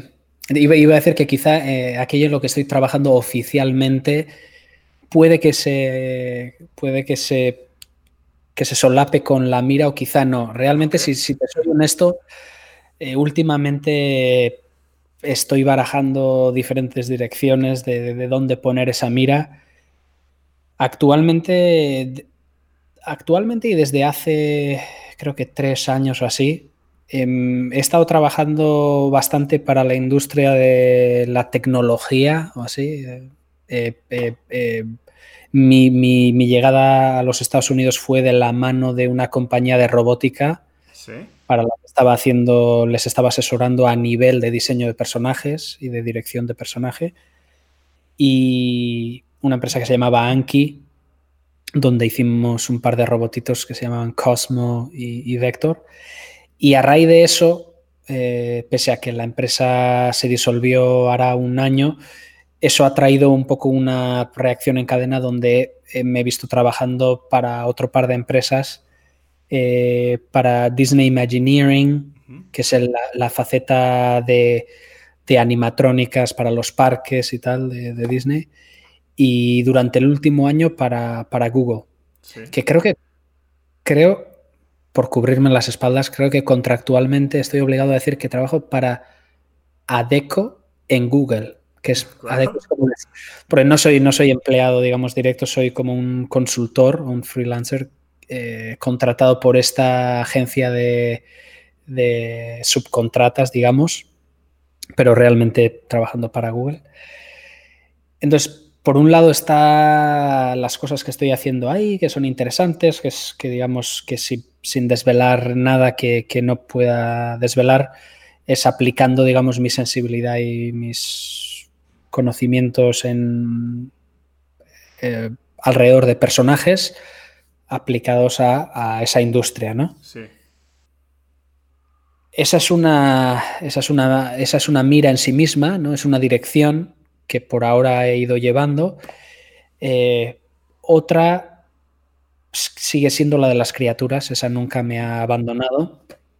Y, Y quizá como estrategia, ahora mismo, volviendo, cerrando el círculo, quizá este es un ejemplo, el actual, donde no estoy tomando una decisión drástica de, dejar una y saltar a la otra, sino que estoy compaginando esa actividad eh, con eh, al mismo tiempo practicar diseño de criaturas y concretamente ahora estoy intentando aprender un nuevo software y una nueva técnica que es eh, la escultura digital de criaturas. Sí.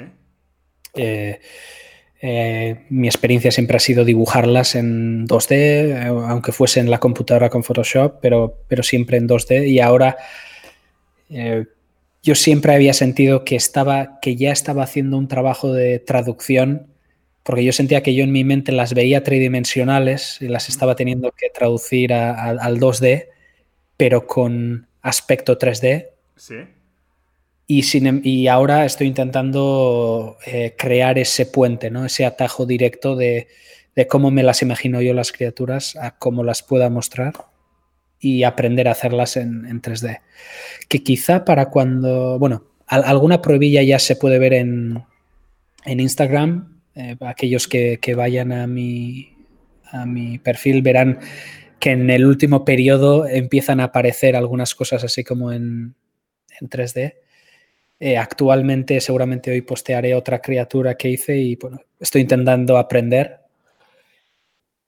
Y por lo tanto, eh, sí tengo esas miras, esa duplicidad de, miras un poco abierta ahora mismo. Em, eh, de hecho, también hemos tenido tú y yo alguna otra conversación paralela a esto donde, eh, donde yo te he confesado que también me estoy planteando y quizá alguna posibilidad que, que, en un futuro igual pudiese combinar ambas o creo que la ecuación se puede plantear de muchas maneras, ¿no? Pero ahora mismo eh, la mira, digamos, está, está un poco abierta eh, no, no, está, no está láser.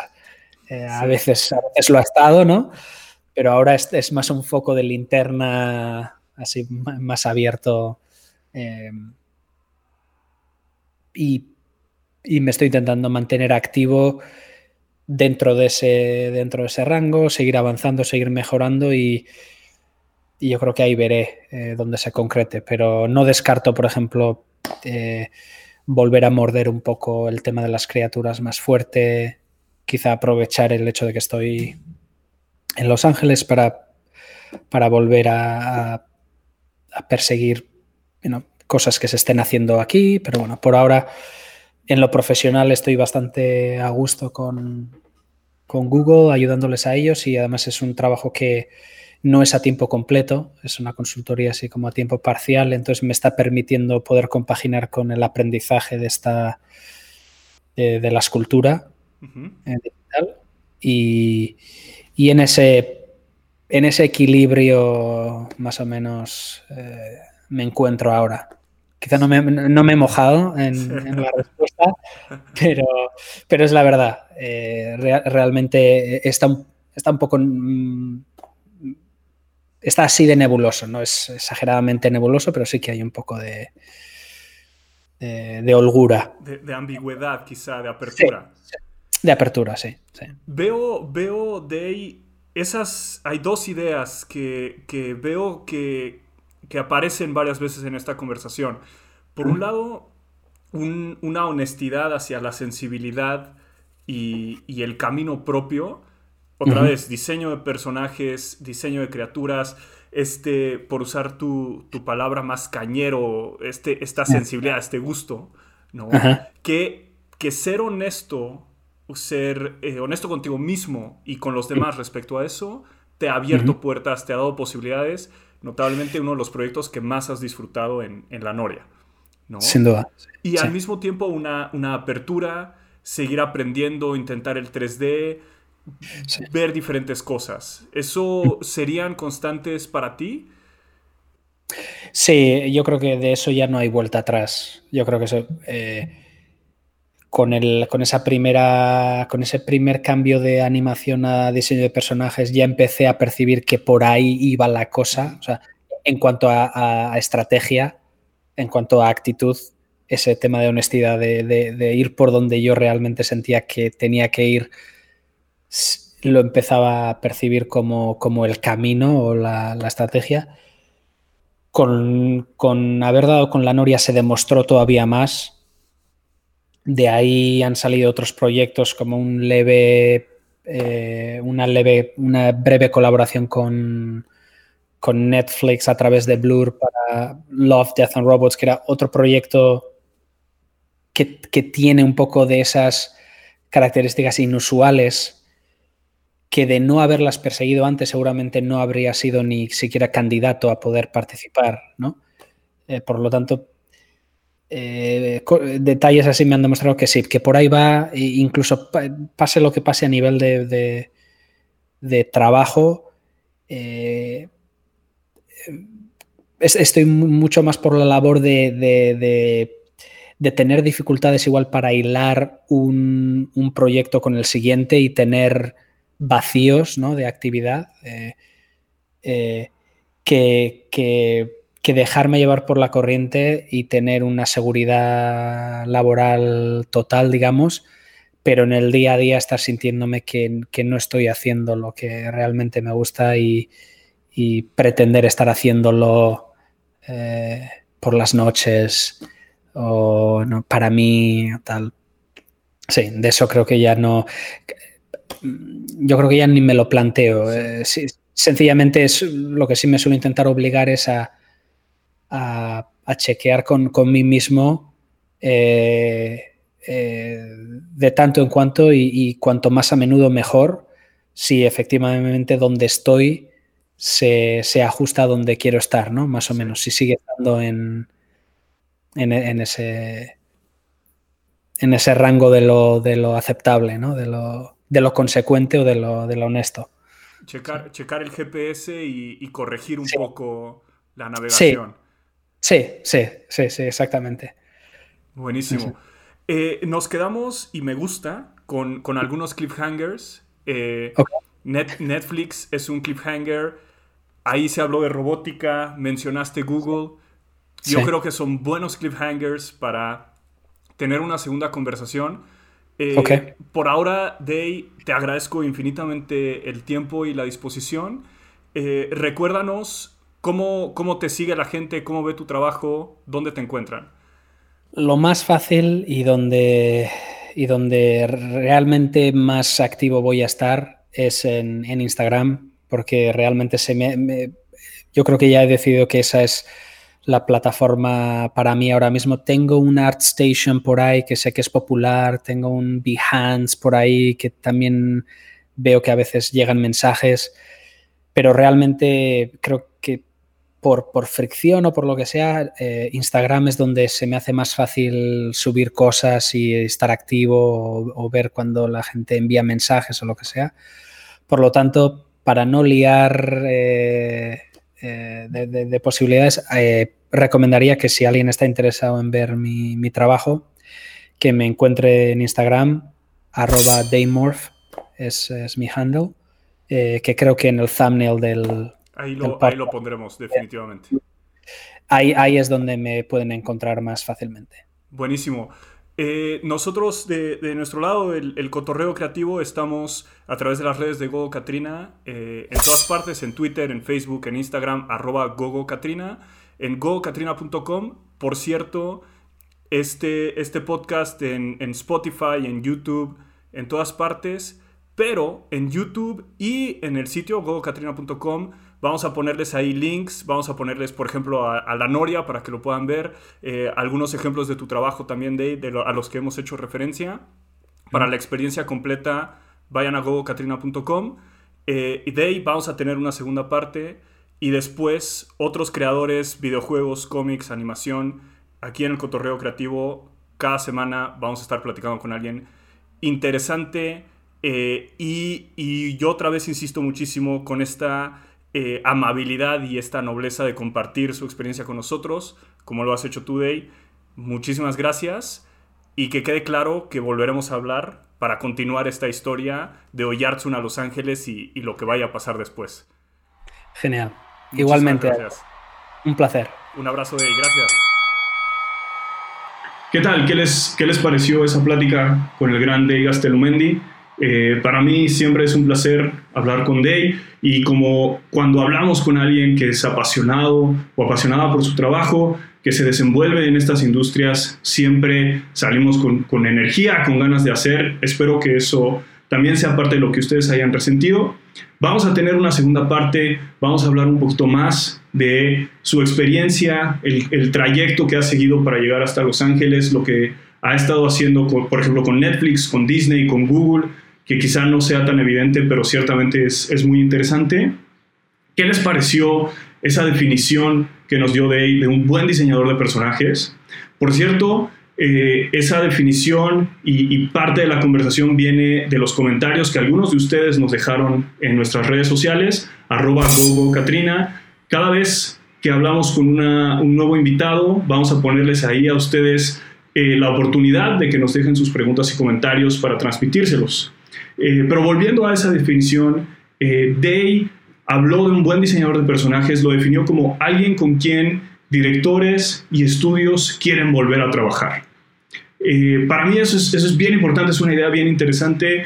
Piensen que siempre en todos los proyectos están trabajando con otras personas y hay una, una doble misión ahí. Tienen que ser capaces de resolver un problema, para eso se les paga, para resolver un problema específico, en este caso de diseño, pero puede ser el problema que sea, pero también están relacionándose con otras personas son seres humanos relacionándose con otros seres humanos y la capacidad de trabajar bien y de entenderse es fundamental. Eh, me gustó muchísimo esa definición y, también, y, creo que es evidente cuando ustedes escuchan el audio, pero esta idea de escucharse a uno mismo, de ser honesto con uno mismo y tomar los riesgos que eso implica, a veces es necesario. Si, si, nos reconocemos como una cosa, si queremos explorar un camino, a veces hay que decir que no a otros caminos. Y en el caso de, de Day, eso funcionó muy bien, abriéndole puertas a proyectos, abriéndole la puerta a una colaboración con, con Carlos Baena, que después resultaría en proyectos súper emocionantes eh, y un gran crecimiento. Eh, ¿Qué les pareció a ustedes? ¿Cuáles son las ideas con las que se quedaron o que les llamaron más la atención? Eh, díganos, coméntenos en, en, YouTube, en nuestras redes sociales, en Facebook, en Twitter, arroba Katrina, ahí nos encuentran. Y pues nada, muy pronto tendremos la segunda parte de esta conversación y después otros invitados del mundo de los videojuegos, cómics, animación, cine, todas las industrias creativas. Muchísimas gracias por haber estado con nosotros hoy. Soy el mestizo enmascarado y nos vemos pronto.